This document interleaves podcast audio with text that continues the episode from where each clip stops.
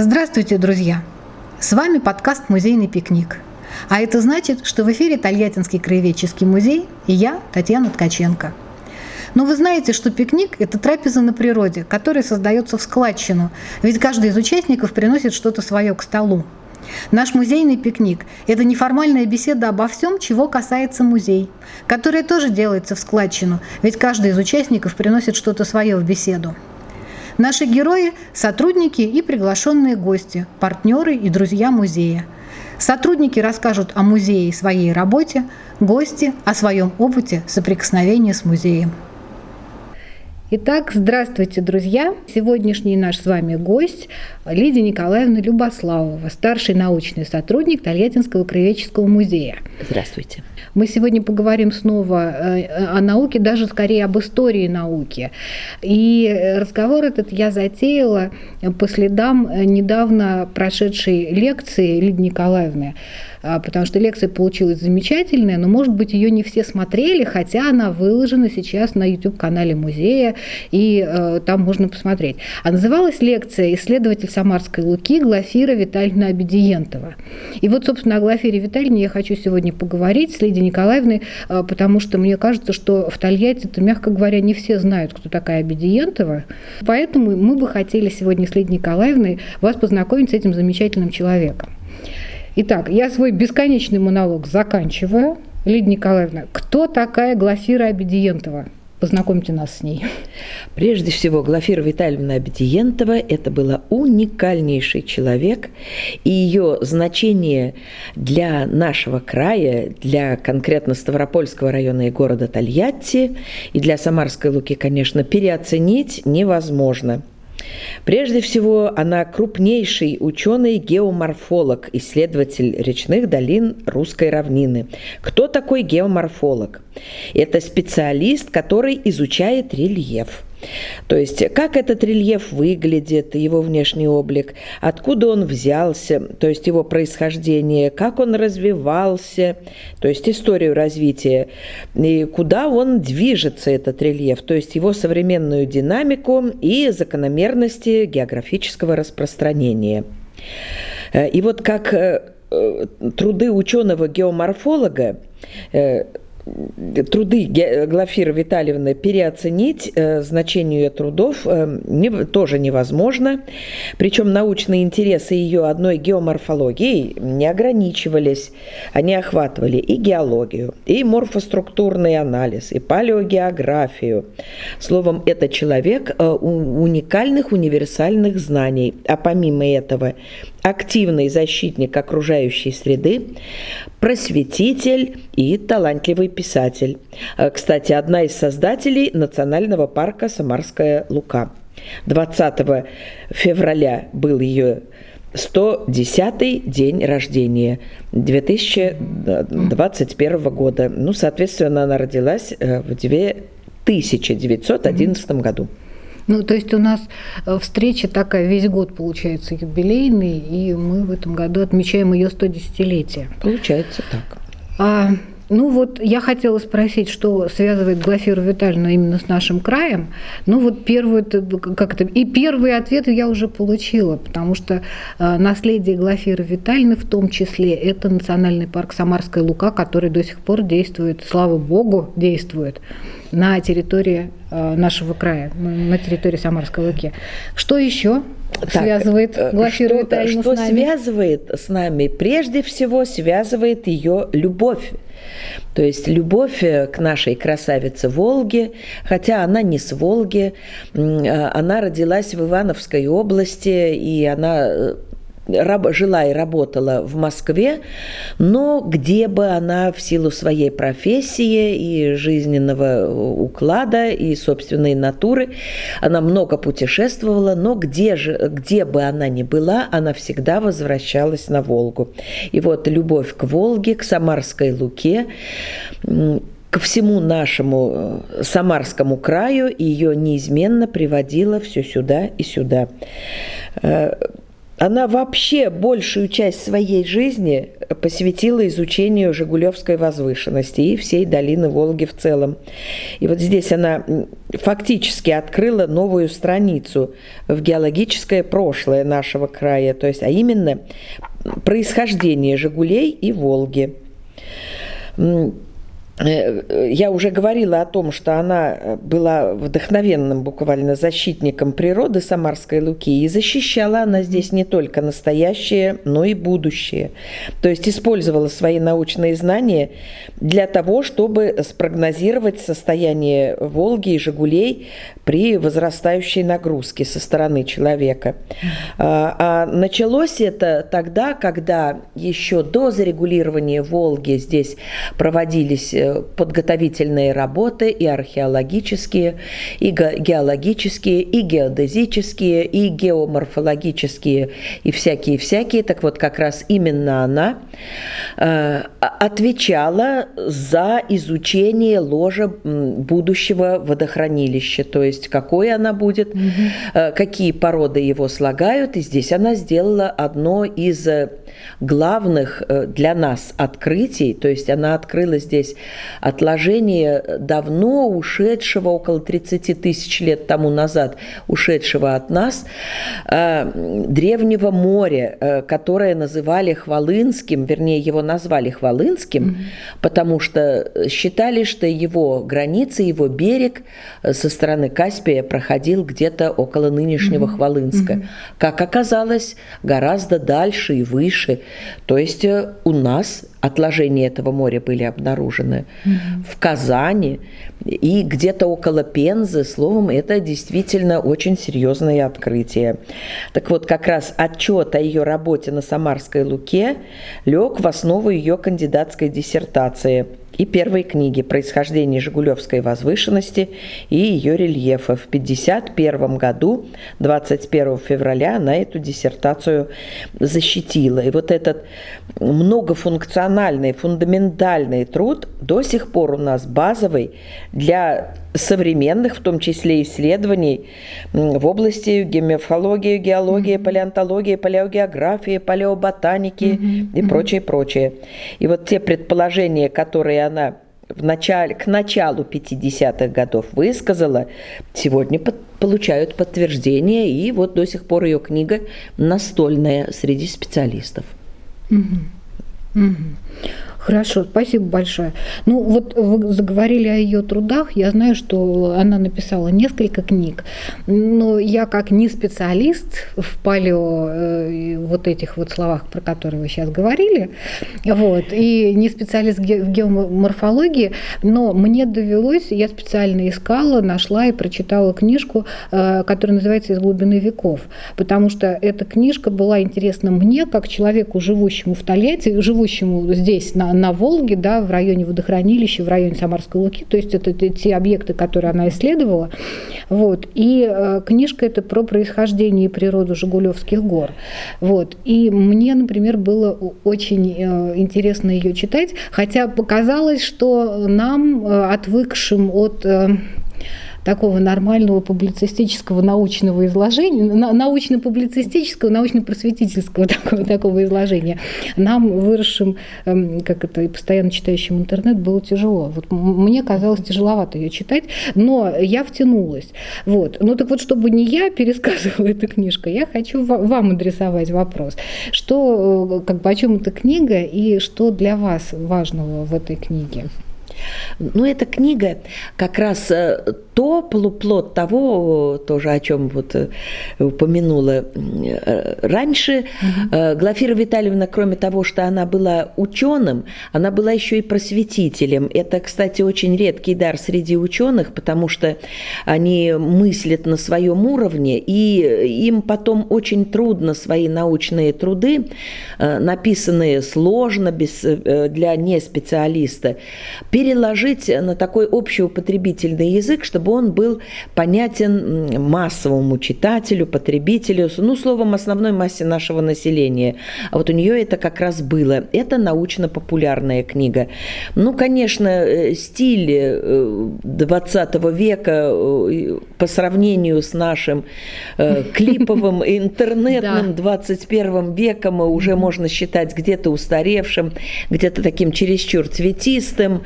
Ну, собственно говоря, мы классику читаем там Чарльза Диккенса, Льва угу. Толстого, уже давно с этим сталкиваемся. Ничего не поделаешь. Как она была написана, так и написана она. Вышла она в 1988 году. И вот как раз э, Глафира Витальевна там предстала и как популяризатор знаний, и смелым на то время публицистом, потому что не все можно было говорить, да никогда нельзя было все говорить. Э, ну а тогда то, что не вписывалось э, у нас вот в русло и в, напо- в, руко- в направление руководящего, руководящей партии, ну тогда, собственно говоря, было обречено покоиться под сукном. Но кое-что все-таки выходило. Эм, и вот э, говоря о том, о чем там было написано, помимо того, что она говорила о происхождение Самарской Луки таким вот популярным языком, она говорила и о самой территории Самарской Луки, как уникальный природный феномен, который имел и имеет э, величайшую ценность и с научной, и эстетической, э, и с социальной точки зрения, ну и со многих других тоже. Э, и в то же время здесь автор ставит больную уже тогда вставшую больной проблему, это необходимость защиты природы этого великолепного феномена Самарской Луки от дальнейшего уничтожения. Потому что уничтожать ее начали, наверное, с того времени, как человек сюда пришел. Угу. Глафира Витальевна в то время возлагала большие надежды на заповедник и на национальный парк, который к тому моменту был, ну, можно считать, только что э, организованный. И уже тогда она перечисляла с большой болью потери безвозвратные и э, пойменные луга, затопленные водохранилищем, и подтопленные подножие гор, и карьерные разработки, которые угу. уничтожают ландшафты, и разрушение берегов, и смывание черноземов. И вот это все она назвала самой темной стороной зарегулирования течения воды. Mm-hmm. Ну и э, обращала внимание на то, что вот буквально с болью, что вода стала стоячей, в ней замедлились mm-hmm. процессы самоочищения, качество ухудшилось. Ну, мы это все с вами видим. Mm-hmm. И вот да, она тогда же видим, да, видим а, а, обоняем, ощущаем. Эм, и вот она, когда взвесила все эти за и против, одна из первых открыто заявила, со Создание искусственных водохранилищ несет народному хозяйству гораздо больше вреда, чем пользы. И вот это, наверное, главное, ну, по крайней мере, угу. вопрос был задан, э, что я считаю для угу. себя главным. Вот для меня главное именно это. Именно эта мысль, да? да? Ну, вот э, я и, и слыш, слушала вашу лекцию с огромным удовольствием. Вот вы в лекции говорите, и так э, просто в беседах э, вы часто упоминаете, что Глафира Витальевна предсказала многие процессы, ну, практически все процессы, которые происходят сейчас с природой Жигулей и с Волгой. Мы сейчас вот уже эту тему начали с вами, давайте продолжим. Какие еще предсказания сделала Глафира Витальевна? Что может пойти не так, что уже пошло не так, что будет, может быть, еще ухудшиться, какие, какие-то процессы, которые происходят сейчас с Волгой и с окружающим Волгу рельефом? Э, ну вот э, здесь надо сказать, что когда, э, собственно говоря, Глафира Витальевна в первый раз или в первые несколько раз сюда приезжала, когда еще только замышлялся этот великий процесс зарегулирования Волги, не знаю уж кавычки ставить к слову великий или нет. Ну, ну так великий, вот, да, по масштабам катастрофы. Масштаб, конечно, тоже. да. А, так вот, она э, была в ряду энтузиастов, и ей это казалось интересным. Э, она еще, когда и она, ни, никто не знал, э, как поведет, как поведет себя вот это вот будущее огромное водохранилище, mm-hmm. что будет происходить с окружающей природой, поэтому ей было интересно.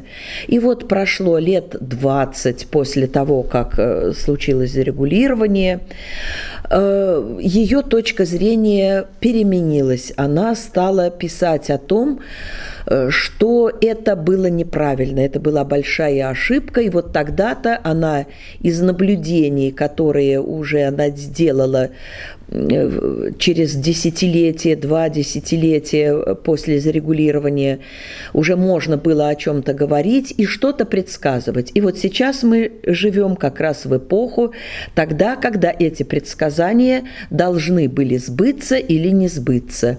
Это очень интересно. И вот что же мы видим.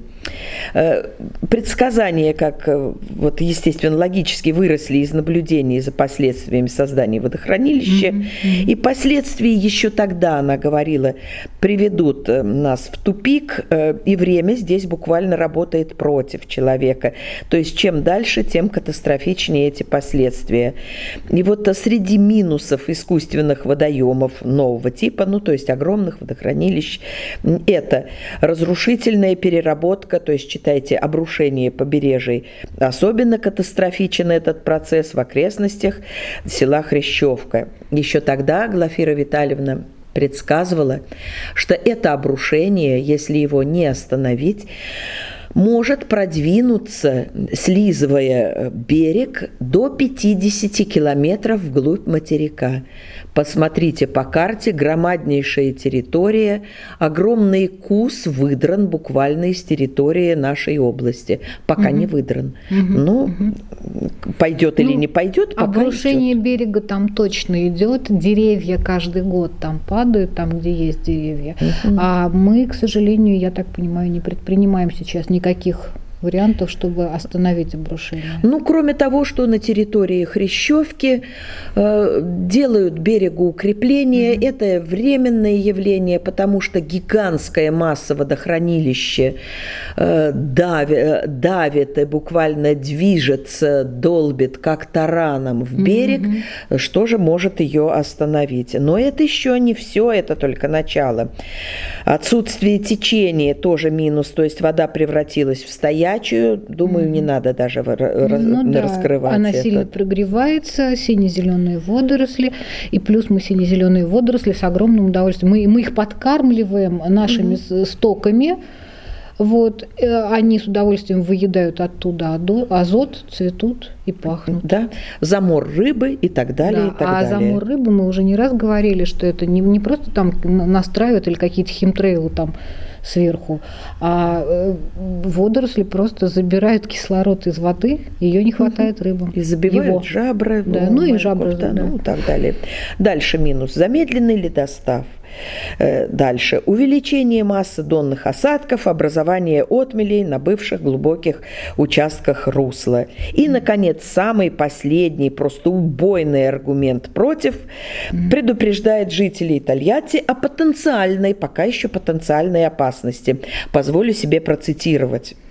Северная часть Куйбышевского водохранилища является, внимание, сейсмически опасной.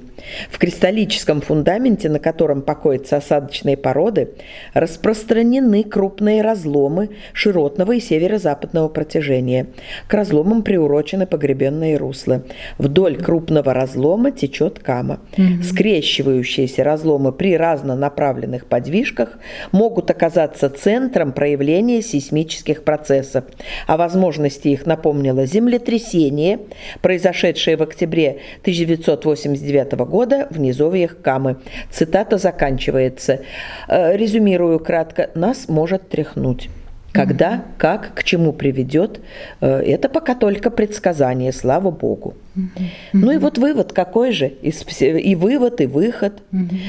Э, опять же, цитирую, единственный оптимальный выход из тупика, открываю цитату, спуск воды – осушение долины Волги, осушение ценнейших земельных угодий и, главное, освобождение реки от заточения.